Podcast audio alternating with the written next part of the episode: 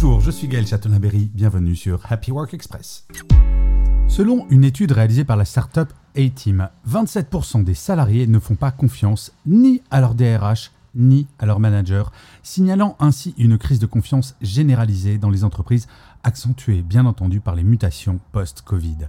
Les salariés se tournent cependant davantage vers leur manager, car 67% se sentent bien accompagnés pour des sujets tels que l'équipe, les congés et la formation. Les managers sont plus accessibles et semblent assumer un rôle de première ligne. Les ressources humaines sont préférées, elles, pour les sujets administratifs, à hauteur de 53%, tandis que les discussions sur la RSE sont rares, mais quand elles ont lieu, elles se font le plus souvent avec les managers pour 33% versus 15% avec les ressources humaines. Merci d'avoir écouté cet épisode. N'hésitez surtout pas à vous abonner. Vous serez tenu au courant du chiffre du jour de demain.